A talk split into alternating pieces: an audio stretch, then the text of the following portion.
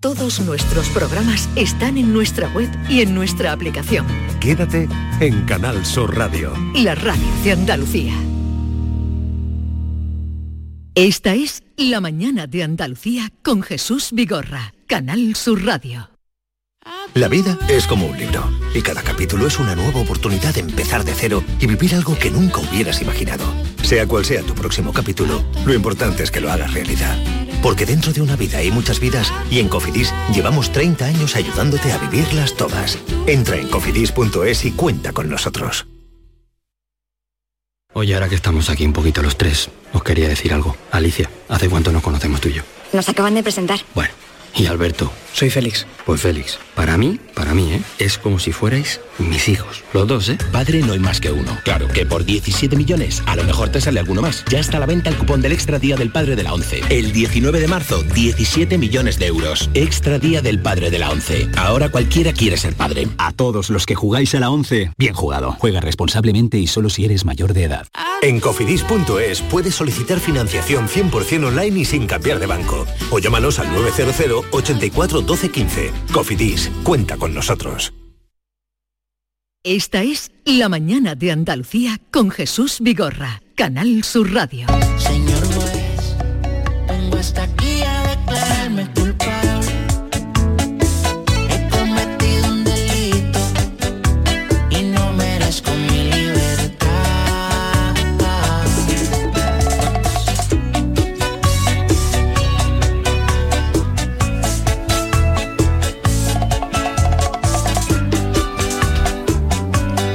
Señor juez Emilio Calatayú, buenos días.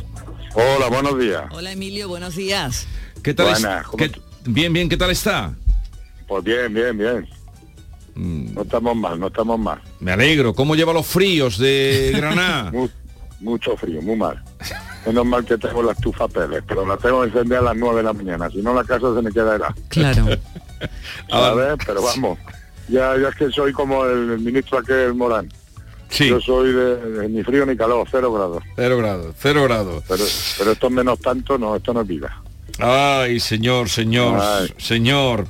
A ver, eh, ¿por dónde empezamos hoy? Que eh, quizá eh, lo- lo- esta noticia que tenemos, mm, ya llevamos unos días sobre la mesa, esta joven de 17 años mm, que ha sido asesinada en el Rubio, eh, pues una más, nueve mujeres ya en lo que llevamos de, de año, dos meses que es lo que llevamos, cuatro en Andalucía y esta chica que tenía 17 años, que se había formado, había ido a la escuela en Córdoba, donde también ha sido recordada, no sé eh, si quiere hacer algún comentario, parece que eh, sí va a vivir con su con su pareja, que ha sido el que ha acabado con ella. Es que estamos, eh, estamos haciendo a los niños que vivan como mayores y son niños. Entonces estamos permitiendo relaciones entre menores con mayores, la mala educación que hay, el poco, eh, la mala educación, por falta de respeto, y luego el efecto dominó. Si tú eres capaz de hacerlo, o si estás capaz de hacerlo, porque no lo voy a hacer yo? Y entonces estamos en un momento crítico, no solamente en cuanto a la violencia de género, sino también en el tema de, como comentamos el otro día, del suicidio infantil. Estamos que, que nos estamos equivocando en la educación que estamos dando a nuestros hijos. Y los menores son menores, no son mayores. Entonces una cría de 17 años que es menor de edad, coño, ¿para qué se va a vivir con el novio?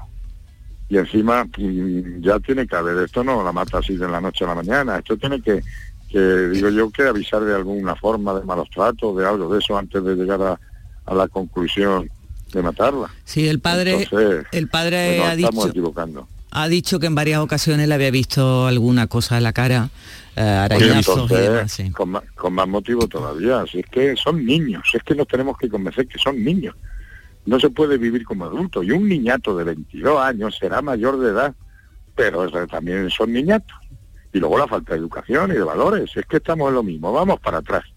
Y lo vengo diciendo. Es como el tema de los suicidios infantiles. El efecto y luego está el efecto dominó de los medios, ¿eh? Esa es otra cosa, ¿eh? Pues si tú eres que si estés capaz de hacerlo, pues no lo voy a hacer yo. Sí, eh, siempre tenemos la duda responsables todos, cu- cuando entra responsables cuando entra el bucle ya de, de- de insistir y una vez y otra vez y repetir y lo de las gemelas de Sayen, en fin. Claro. Ya, eh, esta semana también da un repaso de nuevo en su blog, Emilio, a lo del manual para criar un delincuente, ¿no? Hombre, claro, y cada vez, mira, esa- ese manual, el decálogo ese famoso, Hmm. lo encontré yo hace 20 años o 30 años, que es experiencia de la policía, no en patente mía ni nada, experiencia de la Guardia Civil y de la policía. Y yo lo cogí y lo utilizo en todas las conferencias. Y sigue estando en vigor, Sí. sigue estando en vigor. Pero no hace ni puñetero caso a nadie. Sí, sí, las conferencias aplauden mucho, sí, sí, sí, ya, pero después nada. No vale para nada, pero bueno, me toca predicar en el desierto. Usted, Pero usted yo seguiré, siente, seguiré diciéndolo, seguiré diciendo. usted siente que predica en el desierto. Sí, sí, sí. Pero vamos, al público, a la gente que va a verme en las conferencias, a, a- a las entrevistas que me hacen y hasta a los políticos también. Ya os dije una vez que invité a diputados y diputadas y diputés de- del Congreso a que viesen a ver mi juzgado y vinieron cinco, no decir quiénes, y tres estaban enganchados con el móvil todo, los- todo el puto juicio. Tenía que haber prohibido la entrada de móviles también a los diputados. O sea, invitó, fueron seis, dice cinco o seis, ¿no? Fueron Sí, sí. Y, y unos pocos se pasaron la mayor parte del tiempo con el móvil. Sí. ¿Y qué hace? ¿Qué hace? Pues yo predico en el desierto. Si yo prohibía incluso, eh, incluso el uso de los móviles a, a- a los diputados, coño, que están todos enganchados. A ver, eh, vamos con otro con otro asunto. Sí, porque- Mm, es que estaba pensando que hoy ha entrado en vigor, hoy entra ya en vigor la ley de trans. O sea, usted está hablando de que mm, eh, son niños a según qué Sí. edades y hoy una chica o, o un chico de 16 años puede ir al juzgado. Yo no sé si sabrán algo eh, y decir eh, al registro, regístreme como Bueno, Como Pepe. Si soy Pepa, pues me llamo Pepe. pero y, sí- y- y no sé, habría que hacer la prueba de ir a ver cómo actúan, si saben ya cómo actuar en los registros ante esa situación. Eh, bueno, eh, yo he estado hoy en el registro ¿Y y, y ha habido ya mayores que están preguntando ya. Pero en menores, si entra hoy en vigor, todavía no se ha producido nada, pero se va a producir. Porque, por ejemplo, mi mujer tiene alumnos en el colegio ¿eh? que están diciendo que son niñas. pero Y, eh, son internos también. O sea, que es que...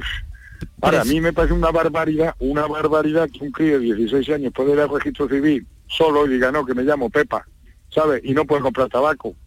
¿Cómo lo ves? Si es que estamos en la ley de... estamos... a- yo no sé el legislador que tenemos.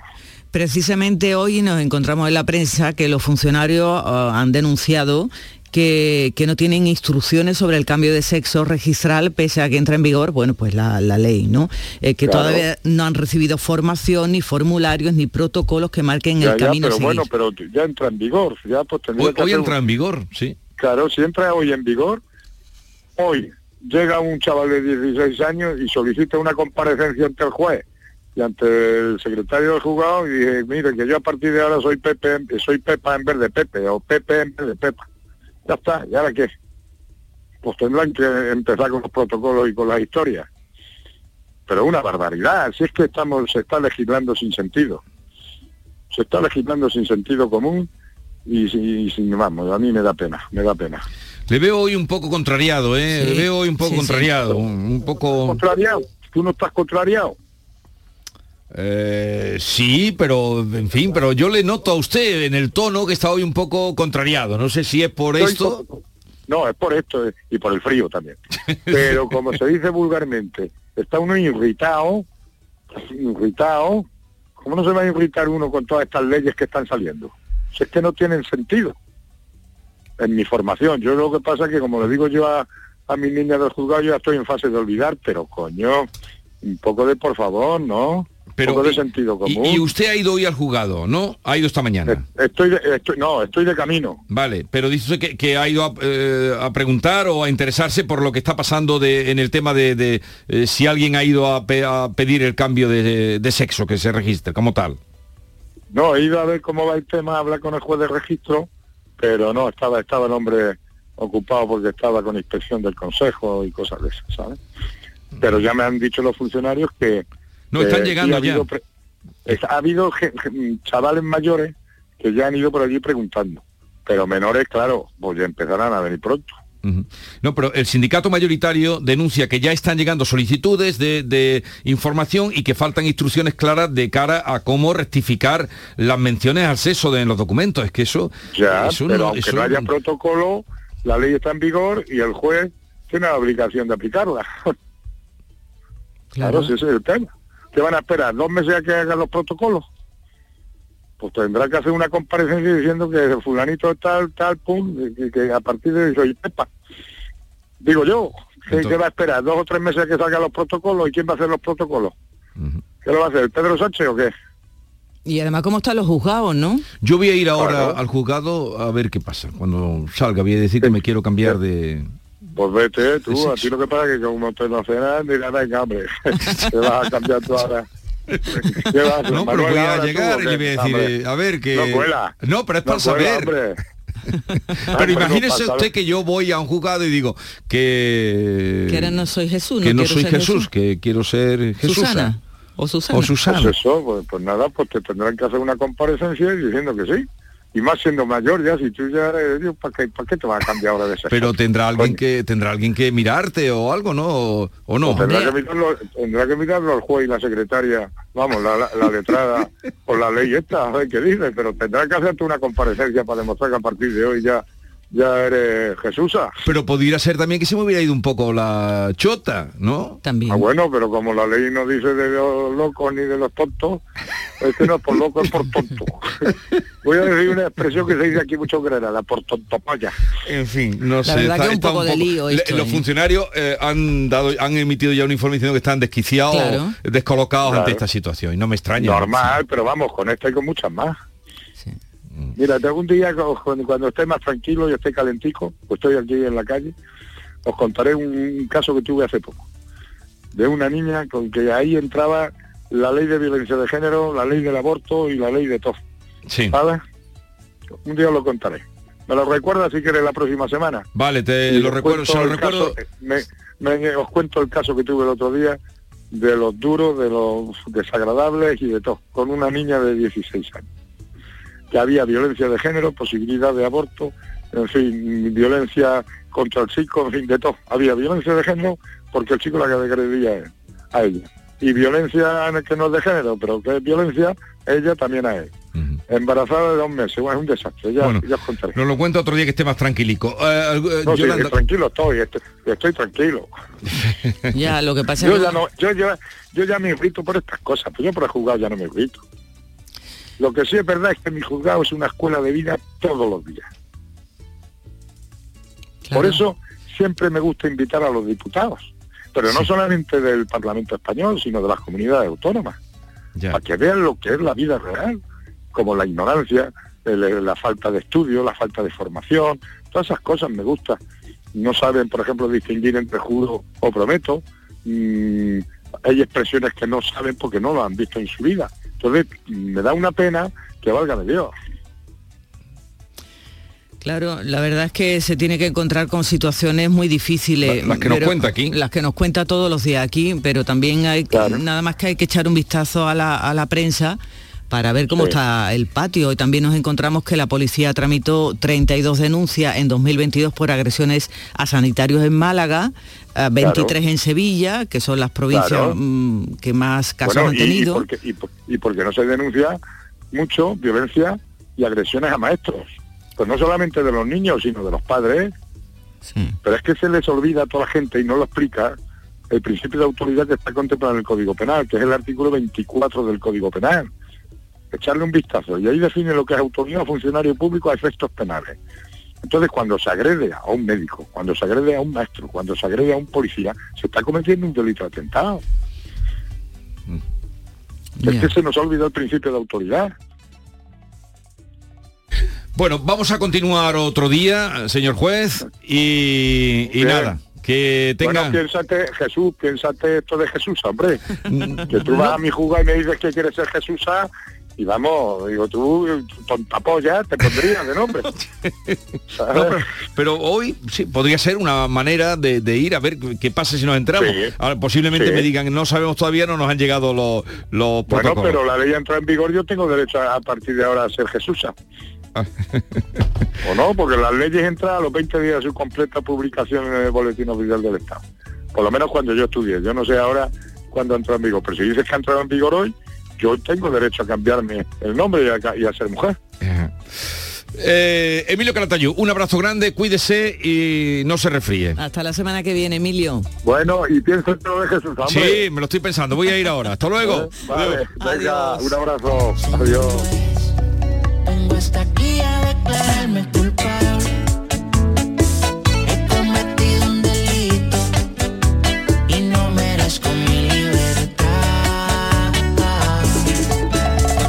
Esta es La mañana de Andalucía con Jesús Vigorra, Canal Sur Radio. Sevilla. Canal Sur Radio. La canción de bienvenido es un clásico. Un cuatro latas de los 60, un clasicazo. Vuelve el Salón del Vehículo Clásico Sevilla Classic Gas. Del 3 al 5 de marzo en Fibes te espera la mayor exposición de modelos históricos. Con compraventa entre particulares, recambios, exhibiciones, retrospectivas, clubes y mucho más. Sevilla Classic Gas del 3 al 5 de marzo en Fibes. Síguenos en redes sociales y sevillaclassicgas.com. Dime, escúchame, ¿dónde quedamos para comer? Pues estuvimos el otro día en el barrio de Santa Cruz por salir por el centro y no veas cómo comimos en la hostería del Laurel. Te voy a dar una pinceladita. Una chacina en condiciones con un jamón bueno. La ensalada de tronco de bonito espectacular. Pescadito frito, pero bien frito. Las croquetas caseras del chef. Pero vamos, que lo tengo claro. Dentro de la hostería, tranquilos y bien atendidos de sevillanas maneras. pues ya me has liado. Voy a reservar en el 954 22 0295 que ya vamos tarde. Recuerda, Postería del Laurel, Plaza de los Venerables, Barrio de Santa Cruz. HLA Santa Isabel pone a tu disposición la unidad de traumatología y ortopedia especializada en pediatría, columna, hombros y codo, muñeca y mano, cadera, rodilla, tobillo y pie. Con guardias localizadas las 24 horas y los últimos tratamientos en prótesis. Consúltanos en el 954-570004 o en Luis Montoto 100. HLA Santa Isabel, contigo cuando más nos necesitas. Cercanía. Las historias que pasan en nuestra tierra. Andalucía en profundidad. Actualidad. El cafelito de siempre. Así es la tarde de Canal Sur Radio con Mariló Maldonado. Tres horas para disfrutar de una radio emocionante. Andalucía, son las 3 de la tarde. La tarde de Canal Sur Radio con Mariló Maldonado. De lunes a viernes desde las 3 de la tarde. Más Andalucía. Más Canal Sur Radio. Gente de Andalucía te invita a descubrir este sábado el Museo del Videojuego de Málaga. Y lo vamos a hacer en pleno centro de Málaga, en las instalaciones de este centro recién inaugurado que quiere conservar, preservar y restaurar el legado histórico de los videojuegos. Gente de Andalucía, este sábado 4 de marzo, edición especial desde el Museo del Videojuego de Málaga. Con la colaboración de la Diputación de Málaga. Esta es La mañana de Andalucía con Jesús Vigorra, Canal Sur Radio.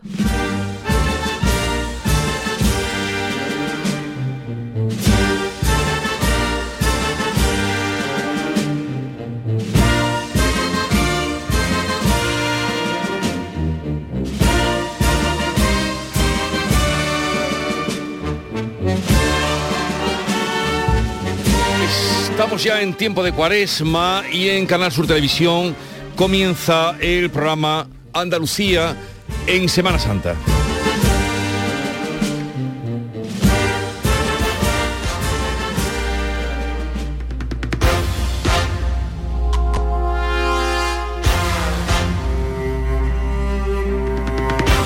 Bienvenidos a Andalucía en Semana Santa. Regresamos un año más para mostrar la esencia de nuestra tradición más pura.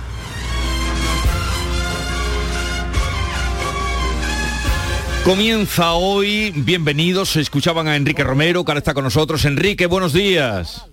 Buenos días Jesús, buenos días. ¿Qué tal estás? Bien, eh, recorriendo Andalucía, que no paramos. ¿Dónde De estás punta ahora? punta. ¿Dónde estás? No, hoy estoy, hoy estoy en Sevilla. Además, hoy es que vamos a presentar también un, eh, un ciclo de novillada eh, para la temporada. Y estamos a dos manos, entre Semana Santa y los toros. Bueno, ya ¿qué, no sabe uno, ¿sabes? pero del programa de hoy, que, en fin, ¿qué nos vas a mostrar? Siempre hay cosas por descubrir, como el programa que, que ya empezó, estás haciendo. Cuéntanos. Maravilloso. Jesús, el problema que tenemos en Semana Santa es que cada uno ve su Semana Santa, claro, donde vive. Sí. Entonces se pierde centenares de Semana Santa eh, con muchos matices muy distintas de toda Andalucía. Entonces la idea del programa es que pueda uno conocer todas las singularidades, curiosidades, sorpresas que hay en la Semana Santa, que es riquísima en matices de toda nuestra Andalucía. Entonces, pues descubres cosas que te sorprenden, ¿no? El otro día estuvimos en Linares, que allí sale la Santa Cena, y, sale eh, el vaso del trono, en vez de salir como todos los tronos frontal, pues sale de lateral para que se vea perfectamente todos los apóstoles, toda la Santa Cena, pero entonces el, el paso, el trono tiene un dispositivo para que gire y ese dispositivo es de, de una batería antiaérea. O sea, la, la tecnología.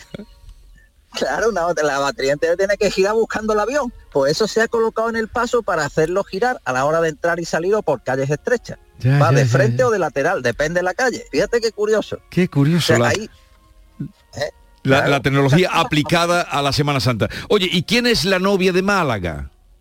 Hombre, la Virgen del Rocío, por favor, es maravillosa. Eh, eh, bueno, en el programa, eh, una pareja, eh, mm, allí prácticamente en el altar de la ermita del Rocío, pues se declararon el amor y, y- le- y hubo una petición de mano oficial, porque es la novia de Málaga, el Rocío, y además muchísimas más curiosidades. Se traen la luz de Jerusalén para encender la- los cirios, las velas.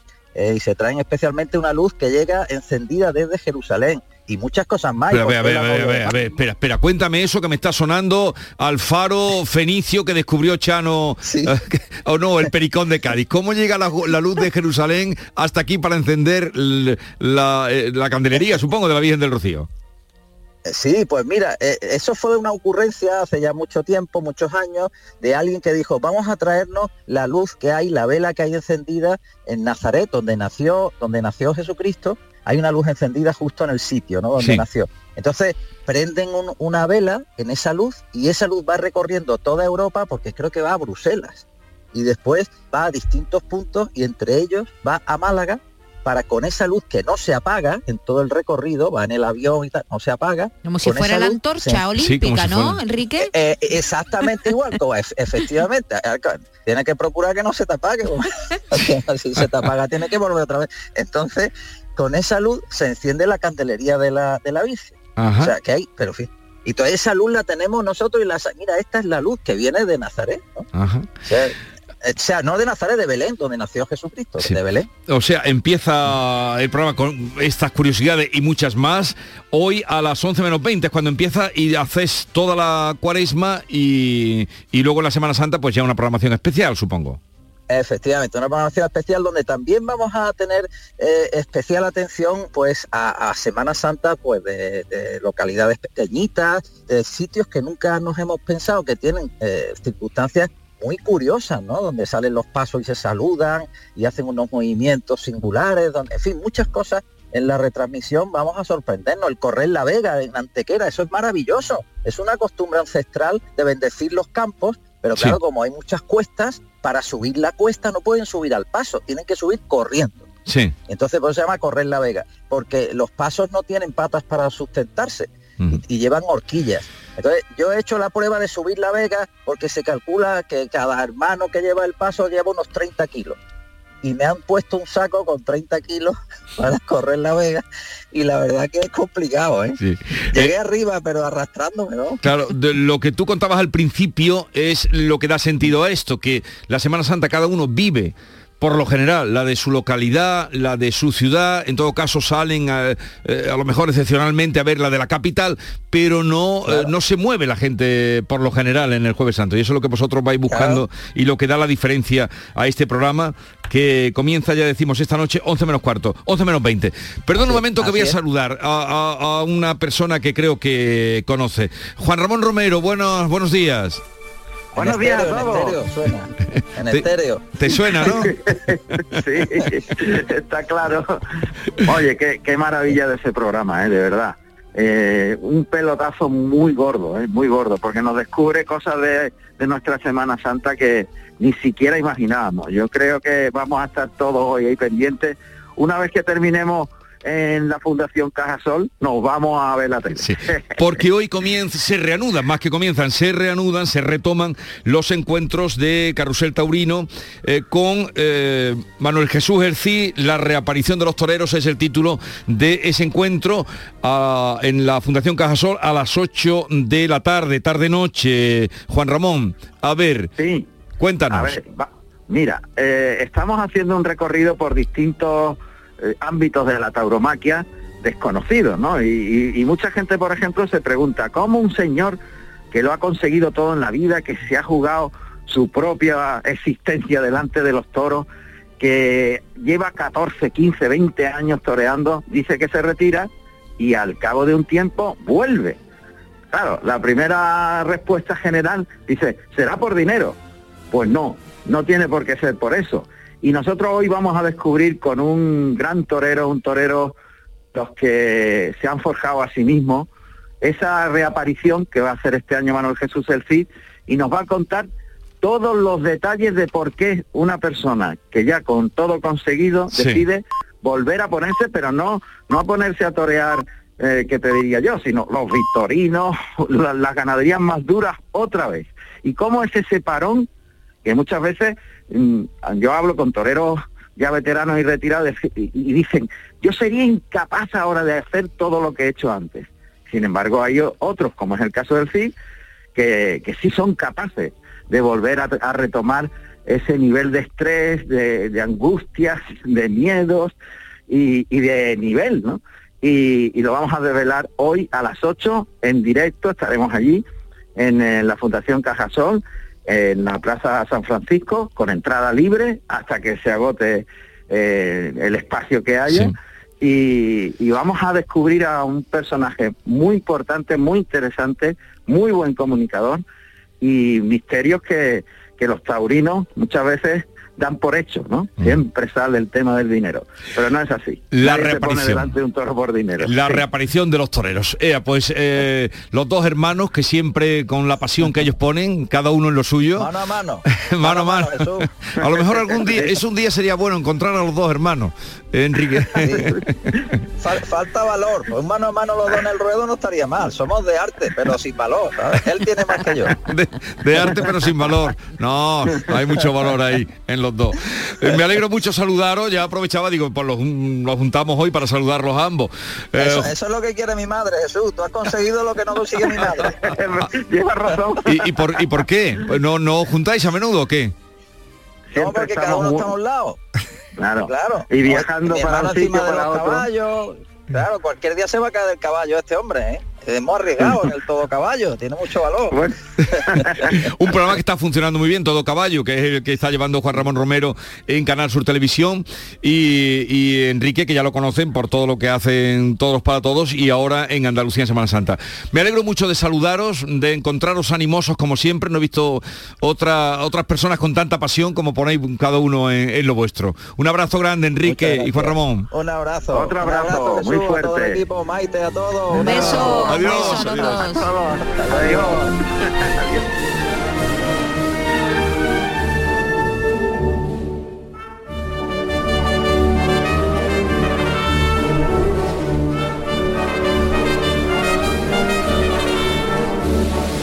Y hoy vamos a hablar con Joaquín Cortés, bailaor mm, grande, Figura. que lo tuvo todo. Lo tuvo todo y, y lo Eh, sigue. Él sigue siendo joven como bailador. Sí, porque, hombre. eh, Gades, eh, Antonio el bailarín, todos los... Se mantienen muy bien los, los bailadores. sí, claro, no se van a mantener bien. Bueno, sí. él hizo danza clásica, ¿eh? Sí, sí, él viene del mundo de la Lo que clase. pasa es que llevaba Joaquín Cortés un tiempo sin que no le veíamos. Sí. No le veíamos ni sabíamos de él. Bueno, pues este viernes en Sevilla, en el Cartuja. No, este viernes no. No, es el, día 17. el 17. El El, 17. 14 de marzo estrena en el Teatro Real de Madrid su, su espectáculo que se llama Esencia, con 30 espe- eh, artistas en escena, ¿eh? una compañía grande y fuerte. Y, y lo que cuenta Joaquín es el deseo que lo llevó con 12 años a marcharse a Madrid, a luchar por sus sueños, a superar los obstáculos y las críticas hasta convertirse en una figura internacional del baile y ser considerado durante mucho tiempo el número uno de la danza española en todo el mundo, porque acordaros de las colaboraciones que ha tenido se ha codeado con grandes estrellas, con- de- con... diseñadores, con estrellas de Hollywood. Y estrellas Ha que lo sido una buscaban gran- a él. una gran- también, también ha sido una gran figura de la danza y sigue siéndolo y, y empieza una gira. Pero él llegó a hacer un espectáculo, no me acuerdo del título, hizo muchos, claro, pero Sí. hizo uno que estaba completamente solo en el escenario, solo con músicos. Que no tenían nada más. Él solo bailando, y ahí sí que bailaba, porque bailaba de principio a fin, que eso muchas veces se arropan, Claro, salen normal. a cambiarse Son tal, dos horas y no- tal, no- no están dos Pero, horas bailando. eh, recuerdo ese espectáculo en el, en el Teatro de la Maestranza eh, con toda... ¿El anterior, una orquesta. Gitano, puede ser? No, sé ¿no? cuál fue, pero hace ya tiempo que no lo hemos visto espectáculos, pero ha hecho cosas, además, por donde iba lo arrasaba con todo, de, de- de entradas, de, de expectación. Pues ahí va a estar en el Teatro Real primero. Armani eh, lo, lo utilizó Armani, para, para sí. desfile de modelos. Bueno, muchos lo utilizaron para Sí, desfile de modelos. sí, sí, sí. Así que nada, eh, ahí está Joaquín Cortés que enseguida vamos a hablar con él. Vamos a hablar con él de su espectáculo Esencia. Y también vamos a hablar de un libro, Escritoras, de Carmen de la Cueva y Ana Jaren. Esta es La mañana de Andalucía con Jesús Vigorra, Canal Sur Radio. La noche más hermosa y Pilar Muriel te dan respuestas a tus preguntas. Qué bien, se acerca el fin de semana y con muchísimas ganas de encontrarme contigo. Ya sabes, viernes y sábados, a partir de las 11 de la noche hasta las 3 de la madrugada, un encuentro en el que la ciencia, la historia, el misterio y el crecimiento personal eh, va a ser el leitmotiv de nuestros encuentros. Te espero, no me faltes. La noche más hermosa con Pilar Muriel. Más Andalucía. Más Canal Sur Radio. Cabaret Festival Latino llega al centro hípico de Mairena del Aljarafe con Quevedo el 2 de septiembre. Bad Gyal el 8 de septiembre. Y Tini el 14 de septiembre. Venta de entradas en el corte inglés y Ticketmaster. Con el apoyo institucional del Ayuntamiento de Mairena del Aljarafe. Vive tu mejor verano con Cabaret Festival Latino. En Supermercados Más celebramos nuestro 50 aniversario y lo hacemos regalando 350 electrodomésticos para tu cocina y con más de mil ofertas, como la cerveza Estrella del Sur, este mes a un euro con 9 céntimos el litro. Disfruta de un año de regalos en tu supermercado más y en supermercadosmás.com. Cada mes un premio diferente. Consulta condiciones en nuestra web. Centro de Implantología Oral de Sevilla. Campaña de ayuda al decentado total. Estudio radiográfico, colocación de dos implantes y elaboración de la prótesis, solo 1.500 euros. Nuestra web, ciosevilla.com o llame al teléfono 954 22 22 60. Escucha bien lo que te voy a decir. Alégrate, ya no te vas a arrepentir. Yo te voy a ayudar a que puedas ahorrar nuestro petróleo. Ese sol y no lo pueden apagar. Placas fotovoltaicas Dimarsa. Infórmate en el 955 12 13 12 o en dimarsa.es. Canal Sur Sevilla. Encuentros Carrusel Taurino. Canal Sur te invita a conocer este próximo jueves 2 de marzo grandes personalidades de la tauromaquia. ¿Por qué reaparece un torero? Descúbrelo a través de la charla con el diestro Manuel Jesús El Cid, que vuelve a los ruedos en este 2023. Encuentros Carrusel Taurino. Con Juan Ramón Romero. Desde las 8 de la tarde en el Teatro Fundación Cajasol. Entrada libre hasta completar aforo. Encuentros Carrusel Taurino. Con el patrocinio de la Fundación Cajasol. Esta es La mañana de Andalucía con Jesús Vigorra, Canal Sur Radio. Pensar y no preocuparse, actuar sin decidir, seguir y no perseguir, reposar sin detenerse. Ofrecer sin calcular, no aferrarse a la esperanza, no detenerse en la espera, escuchar sin casi hablar. Respirar en silencio, dejarse quieto flotar, perderse yendo hacia el centro, hundirse sin respirar.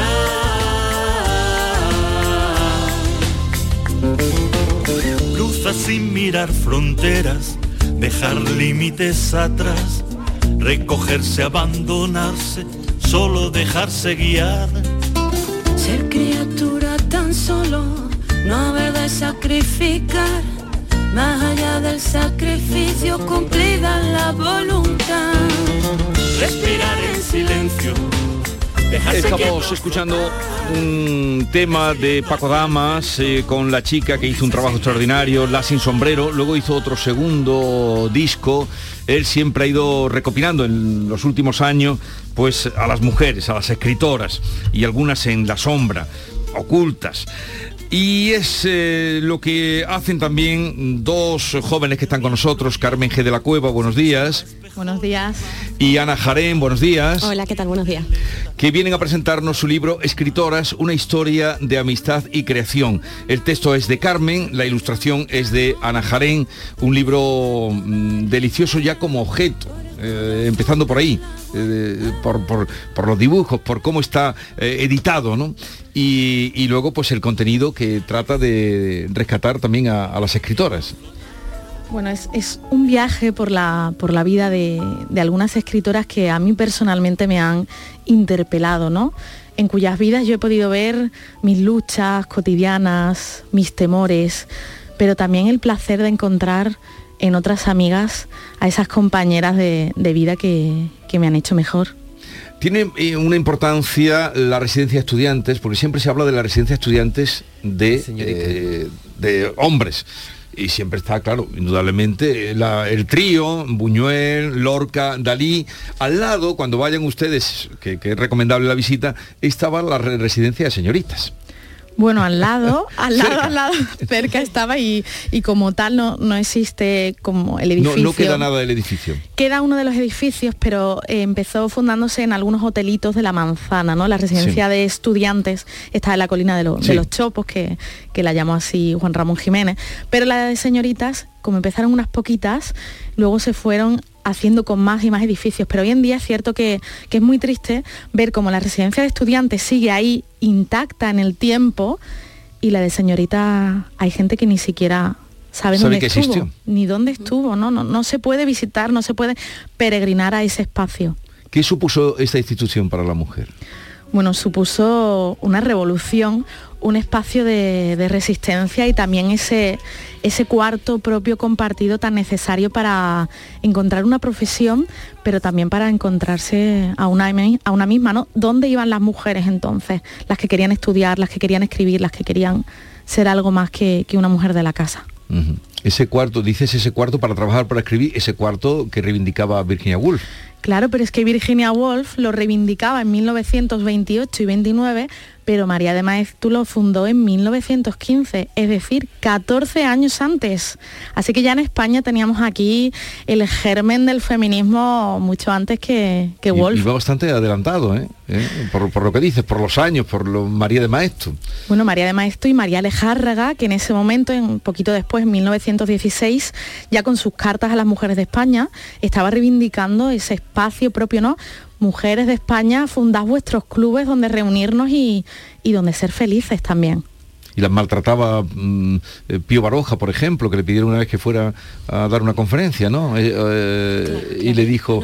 eh, o- o- Jacinto Benavente. Jacinto Benavente, Claro, Pío. Baroja era difícil hermano- porque era- él era el, el el hermano de Carmen Baroja. más, más osco. Era, era el que dijo Benavente aquello, yo no doy A conferencia tonta a ni a tontas ni a, lo- ni a tontas ni a Ni a locas, lo que, ni a tontas ni a locas. Ay, Claro, era, eran tontas, eran locas y eran mujeres que, que estaban haciendo lo que no se podía hacer, ¿no? Que era salir de la casa y, y buscarse una vida propia. Bueno, y tu papel, Ana Jarén, cuéntanos qué ha sido en este libro. Eh, tú te encargas de la ilustración. ¿Cómo ha sido la relación de vosotras dos trabajando? Ha sido maravillosa, pero ha sido en dos tiempos. A mí me llega el texto de Carmen, entonces yo trabajo sobre, sobre lo que ella ha escrito. Mi papel o mi intención ha sido desde el minuto cero contar, dar otra visión, apoyar y no ser redundante. Entonces, eh, por un lado, he querido honrar el- la meticulosidad y la rigurosidad de los textos de Carmen, que se apoyan en una bibliografía muy extensa que además está al final del libro, y también eh, centrarme en el contexto y eh, beber de, lo que eran otras épocas, otro- otros espacios, otra tipología pues también de mujeres, y darles un punto onírico en el que me apoyo también mucho en las emociones. Quiero añadir ese extra, que nos dejemos un poquito llevar y volar. Mm, he prestado muchísima atención a los detalles. Hay la ilustración de primera, te puede parecer, por ejemplo, pongamos, bonita, pero luego hay muchos detalles, mucha simbología que si quieres saber un poco más simplemente tienes que prestar un poquito más de atención y, y creo que enriquece como en un segundo plano. ¿Habéis trabajado juntas antes o no? No, no nos conocíamos ni siquiera personalmente. ¿No? Yo admiraba desde la distancia el, el trabajo de, de Ana, tenía una ilustración suya en, en mi casa de una, de una mujer dando de mamar a su hijo, me inspiraba mucho en mi propia maternidad y me consta que ella también me, me leía, pero de repente cuando escribí el texto y se lo, se lo hice llegar a la editora, ella pensó en Ana directamente y a mí me hizo muchísima, muchísima ilusión porque es que su trabajo es tan fino, tan elegante, tan hermoso, que solo fantaseaba con la idea de, de verlas caminar como en la portada, no a todas ellas, Sí. con los colores y la mirada de Ana y, y ya sabía que iba a ser una joya. Y, y lo habéis conseguido. Y lo habéis conseguido. Un libro precioso que empieza, por cierto, con una confesión de la autora. Querida mía, titula esta misiva que lanza a las lectoras, a los lectores, y dice a finales de 2021, del otoño de 2021, justo cuando las oscurecidas hojas de los árboles comenzaban a abandonar sus ramas, me separé de mi pareja y ahí cuentas las circunstancias que rodean tu vida en el momento en el que decides, bueno, emprender, volver a escribir, diremos, porque acababas de tener un bebé, las complicaciones que tienen las mujeres para encontrar un cuarto propio cuando la vida les arrasa y, llegan los niños y llegan. Y, y, mm, ahí hace una alusión, y me ha hecho muchísima ilusión encontrar a Antonina Rodríguez. Rodrigo, la granadina, que escribió además uno de los primeros libros sobre las intelectuales mujeres eh, en España. Mm. Para mí era, era muy importante homenajear a lo que yo considero que son las rescatadoras, entre ellas Antonina, Antonina. Rodrigo, Amparo Hurtado, Nuria Cap de Vilargüelles, María Jesús Fraga, ¿no? Una lista tan infinita de investigadoras como de, de escritoras tenemos aquí que han seguido esas miguitas de pan, ese sendero para traernos las vidas de estas mujeres, ¿no? Parece que empezamos ahora a reivindicarlas, pero es que ya en los 80 Antonina Rodrigo Mm. publicaba esta biografía de Lejárraga, una mujer en la sombra, ¿no? Y ya estaba haciendo su trabajo cuando todavía algunas de ellas, como Victoria Ken, estaban vivas todavía, exiliadas pero vivas, ¿no? Entonces, pensemos que este trabajo de, de recuperación, de reconstrucción de nuestra genealogía, se lleva haciendo desde siempre. Y también hablas ahí de la sororidad del apoyo que se dan las mujeres a otras mujeres, que siempre se nos ha dicho lo contrario. Las mujeres juntas no pueden trabajar, se llevan mal. Y tú no, tú dices lo contrario, el, el impulso de las mujeres para que otras mujeres hagan cosas. Es que por supuesto que es lo contrario. Aparte de que en ese momento inicial en el que yo estaba escribiendo el libro me acababa de separar, estaba destrozada con un, con un bebé y mis amigas me sostuvieron tanto en el dolor de la separación como en la desconfianza hacia mi propia voz cuando estaba escribiendo este libro. Yo decía, es que no podemos contar la historia de estas mujeres como si fueran islas a la deriva, unas separadas de otras, ¿no? Ahí flotando en el océano, sino todas se conocieron o se leyeron, se acompañaron y algunas de ellas hasta se alentaron, ¿no? Como sucede con María Lejárraga y Elena Fortún o con Elena Fortún y Carmen Laforet. Mm, Porque eso es lo que tiene también de novedoso la manera de rescatarlas, que no es un capítulo, Sí, una sí. escritora, sino que tú haces un viaje eh, en el tiempo, en el tiempo que vivieron y en la relación de ellas.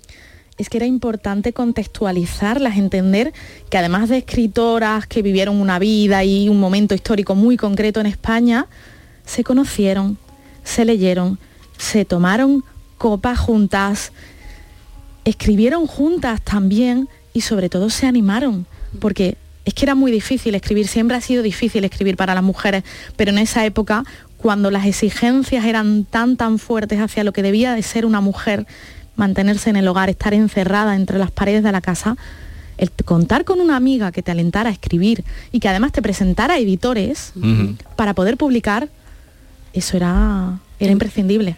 Me gustaría hablar con Ana una, el libro está realmente muy vistoso cuando tú con tus ilustraciones, mm, no desmerece el contenido, pero mm, tú pintas, Ana, con técnicas muy sencillas, como Sí. rotulador y lápiz sobre papel, y a ti te han dedicado reportajes, mm, bueno, revistas como Vogue, como Marie Claire. Mi pregunta es, hoy día que se dibuja mucho con ordenador, con otras técnicas digitales nuevas, ¿cuál es el secreto para estar tan a la vanguardia como estás tú? Porque esas técnicas que tuyas son realmente muy básicas, ¿no? Exacto, yo cuando me preguntan, pues yo dibujo como un niño chico, Eh, eh, con el disfrute también del niño chico. A mí es que me gusta mucho cuando el rotulador, el ruidito que hace con el papel, entonces yo he intentado mm, lo, lo de la tableta, lo he intentado, pero es que me pierdo una parte del proceso que me gusta tanto, entonces he conseguido con muchísimas horas acortar mis procesos. Yo soy mucho más rápida, mucho más ágil, las ideas vienen mucho. Esto es el cerebro realmente es un músculo y lo entrenas. Entonces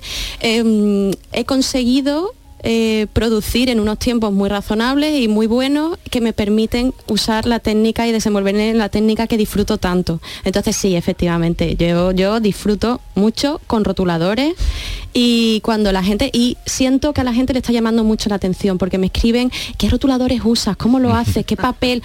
Yo lo digo encantada de la vida porque, porque creo que es importante disfrutar de las manos. Yo de hecho la- las ilustraciones en el libro las he tratado, no solo he querido dibujar, he querido coser. Eh, estas señoras han pasado mucho tiempo Bordar, ¿no? Bordar. Exacto, Sí, hay muchas exacto. alusiones Sí, a, sí, sí. Porque, a la eh, aguja, al hilo. al- Incluso los títulos de los capítulos eh, he intentado hacerlos como si estuvieran bordados. Entonces yo he sentido que daba puntadas, que las ilustraciones podría haber tardado mucho menos tiempo en hacerlas y haber sido vistosas, pero quería que se viera ese trabajo de filigrana porque ha habido muchas horas de ellas pasadas haciendo ese tipo de labores y quería honrarlas. Así eh, es un pequeño homenaje mudo que yo sé que está y, y lo aprecio y creo que al conjunto le da ese toque de, de- de- de pasión, de delicadeza, de detalle, de, de mimo. Carmen, hay algunas eh, introducciones a, a capítulos maravillosos, eh, supongo que sacados de textos reales, ¿no? Carmen Laforé a Elena Fortún en una carta. No pienses nunca que estás sola, le dice. Piensa alguna vez en mí, como yo hacía de chiquilla, cuando te hablaba sin haberte visto nunca y te contaba mis pequeñas cosas. ¿No es extraño esto? Nosotras estábamos destinadas a conocernos. Bueno, es una preciosidad ese fragmento que, que rescatas porque corresponde a una, a una de las cartas que se escribieron. Esa la escribió Carmen Laforeta a, a Elena Fortún y claro, es que Elena Fortún era de una generación, dos generaciones mayor, era 30 años mayor que, que Laforet y Laforet la conoció con su personaje de Celia, ¿no? Celia fue un personaje infantil que inspiró muchísimas infancias, la de la Forest, pero también la de Carmen Martín Gaite. Y de repente, cuando la Forest publica su nada, se encuentra con que Fortún la lee. Y empieza esa hermosa correspondencia. Dos mujeres escritoras de diferentes generaciones que se alientan una a la otra en momentos tan distintos de la vida. Un momentito, eh, ahora seguimos hablando porque tenemos cita, lo anunciábamos hace un momento, que hoy eh, Joaquín Cortés, el gran bailador, bailarín, creador, eh, hacía una comparecencia para presentar su nuevo espectáculo Esencia que va a estrenar el próximo 14 de marzo en el Teatro Real de Madrid y que el día 17 estará en Fibes en Sevilla. Joaquín Cortés, buenos días. Buenos días, ¿qué, qué tal? ¿Cómo estáis? ¿Cuán bien? ¿Cuánto tiempo sin hablar contigo? Pues mira, mucho tiempo, pero bueno, al final aquí estamos. Estamos siempre, mm, volvemos, volvemos, como, como el anuncio ese de Navidad, ¿no? Vuelve a casa por Navidad, pues igual, volvemos aquí y con mucha ilusión, con muchas ganas de traer esencia también aquí a Andalucía, Andalucía. a Sevilla, y que lo puedan ver aquí en el Cartuja Center y que lo puedan disfrutar la gente también aquí, como luego lo disfrutarán en todos los países del mundo. Está- estábamos eh, recordando ahora mismo de cuándo te habíamos visto, cuándo había sido la última vez, qué último espectáculo. Mm, Este tiempo, has estado bastante tiempo apartado de- del primer foco de los escenarios, ¿no? Bueno, eh, sobre todo el, tiempo es de, desgraciadamente de la pandemia, que no hay más que por bien no venga, y me ha venido muy bien porque he estado criando a mis dos niños pequeños, que estoy enamoradísimo de mis hijos, eh, Romeo y Leones, que tienen cuatro y dos años, y, y es verdad que un año antes de la pandemia tuve una lesión en Portugal en un concierto en Cascais, al aire libre ahí, Sí. me dio un tirón, en fin, pero después de estos años que hemos estado, ahora volvemos con muchas ganas, con mucha fuerza y además con mucha ilusión de hacer otra vez esa gira mundial que tuvimos que cancelar por el, el COVID, ahora la vamos a realizar si todo va bien. Sí. Bueno, día 14 en el Teatro Real, luego eh, no sé si hay alguna otra cita, pero el día 17 de marzo en Sí. Sevilla, ¿qué es Esencia? Mira, esencia es el, como digo yo, el perfume, el perfume, ¿no? La esencia mía. Estos 42 años de carrera dando vueltas por el mundo, nunca mejor dicho, como Willy Fox. Y, y bueno, eh, volvemos con, con- con- con la pasión de siempre, con un musical flamenco, con cerca de 40 personas que, que- estamos haciendo este, este musical, unas 30 personas en el escenario, entre 18 músicos en vivo, un elenco de bailarinas y de, y de colaboraciones especiales que son otros 12 o 13. Y, y- y- y yo, y estamos ahí con, con este musical flamenco. Eh, aparte de Sevilla y de, y, de, y de Madrid, el Teatro Real, vamos a estar también en el Teatro Liceo de Barcelona el 26 de marzo y luego en el Cursal en San Sebastián el 2 de abril. Y por Andalucía tienes luego cruzamos el más. charco. Sí, luego os vais. Por, por Andalucía de momento no. Eh, nos- nosotros cruzamos el charco ahora para irnos a Estados Unidos que empezamos la gira por América y haremos todo el continente americano, Latinoamérica, Canadá y luego ya nos iremos para Europa, Asia y, y seguramente Medio Oriente también. O sea que vuelves a lo grande, ¿eh? Co- Bueno, a lo que siempre he hecho, dar vueltas por el mundo. Por eso te decía que soy como Willy Fox, No que digo no por, paro. por toda la compañía, lo que nombrabas ahí de espectacularidad dentro de, de esencia y los que te acompañan. Bueno, vosotros sabéis que a mí me caracteriza siempre el tener una compañía grande, que ya no, yo no le llamo ya compañía, yo le llamo familia. Somos familia numerosa, porque llevamos muchos años juntos dando vueltas por el mundo y sobre todo lo más importante, llevando la cultura, llevando el flamenco, ya que soy gitano, llevando la danza española por todo el mundo, que es lo importante, difundir nuestro, nuestro arte, nuestro patrimonio. Oye, y esta esencia tiene algo que ver también con tu vida, ¿no? Eh, naciste en Córdoba, como todo el mundo sabe, y además los cordobeses nos alegramos, y, y tu, tu viaje iniciático hasta convertirte en bailarín. Bueno, yo siempre digo que soy un ciudadano del mundo, soy gitano nacido en España, nacido en Córdoba, soy andaluz y me siento muy orgulloso de mis raíces y de poder llevar este arte nuestro por todo el mundo, eh, por supuestísimo, y muy feliz de, de, de- de- seguir. Lo más importante es que después de 42 años de carrera, todavía sigo con la misma ilusión de ese niño que soñaba con volar. Y aquí sigo volando, nunca mejor dicho. El niño que soñaba con volar. Pues el día 17 de marzo en, en el Cartuja Center de Sevilla, un teatro. No, no has estado en ese teatro porque es muy nuevo, ¿no? ¿Conoces el teatro? Mm. Lo conozco, es la primera vez que vengo, pero muy ilusionado porque hacía mucho tiempo que no venía a Andalucía, que no venía a Sevilla, y yo creo que, que, que, bueno, que los andaluces os merecéis, bueno, ahora esta incursión en Sevilla y espero más adelante poder hacer más ciudades en Andalucía y Pues que se disfrute del arte nuestro y de lo que hace Joaquín Cortés, que siempre eh, hacemos espectáculos de, de calidad. Sí. Mucha suerte mm, y que vaya todo Muchas bien gracias. el día 17 Jesús, gracias. en, en Sevilla. Un abrazo, Joaquín. Adiós. Un abrazo muy grande y gracias a, los- a los oyentes. Joaquín Cortés, que viene a Sevilla, es un acontecimiento, hace mucho tiempo que no bailaba aquí y mm, seguimos dándole vueltas a este libro que Qué es bonito, obra... ¿eh? eh, Es que es tan bonito. decía que como objeto, eh, aparte del contenido del libro, pero como objeto mismo, no se hacen libros, bueno, ahora se está haciendo más ilustraciones, ¿verdad? Yo, yo creo que estamos viviendo un momento dulce. Yo personalmente creo que en España tenemos una tendencia a creer que nos hacen cosas. Sí, yo, y este libro yo lo veo que hay un especial cuidado en la edición eh, y eso se agradece. El conjunto queda muy cerradito. Aquí hay muchas mujeres grandes, eh, Elena Fortún, que tú hablabas, Sucelia, eh, María Alejárraga, eh, Carmen Martingaite, María Teresa León. Yo me falta una mujer que no sé por qué no está, a lo mejor. Carmen de Burgos. Bueno, Carmen de Burgos está, hay, hay algo por ahí. A ver, la selección es inevitablemente personal, es Sí. decir, están las que están y podría haber muchas, Muchas más. Pero a mí en mi momento vital en el que lo he escrito, en el que estaba maternando muy intensamente, yo las he elegido porque me he visto en sus textos y en sus anhelos, ¿no? Y en, y en esos deseos que, que como piedras en el bolsillo se han ido guardando.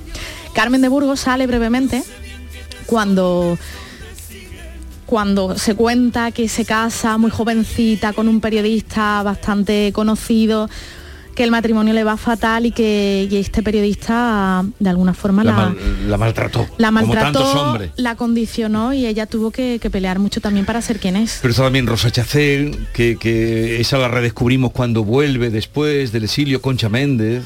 Eh, todas esas mujeres a las que Paco Damas, que estábamos escuchando y ahora vamos a terminar así, eh, son muchas de ellas las llamadas sin sombrero. La sin sombrero, ¿no? Tania, Tania Bayo la inauguró así por, lo que decía, ¿no? De nosotras de Maruja Mayo que cuenta que, iban sin el sombrero por, por, la Gran Vía y eran como revolucionarios, ¿no? Quitarse el sombrero en ese momento era algo completamente político y Tania Bayo la, llamó así.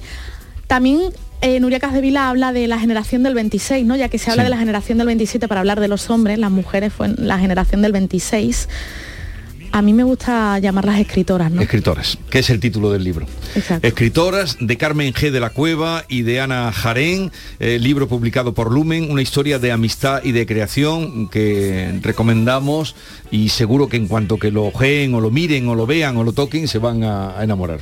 Gracias por la visita. Muchísimas gracias. Y que tengan mucha suerte. Gracias. Precisamente con un fragmento de ese disco La Sin Sombrero de Paco Damas terminamos, deseándoles que tengan un bonito día y mañana a partir de las 6 nos encontramos de nuevo. Yo sé bien que te escondes donde siguen y que al cruzar su senda de delicias, mariposas nocturnas te persiguen, donde lloran cautivas tus caricias. Mariposas nocturnas te persiguen lloran cautivas tus caricias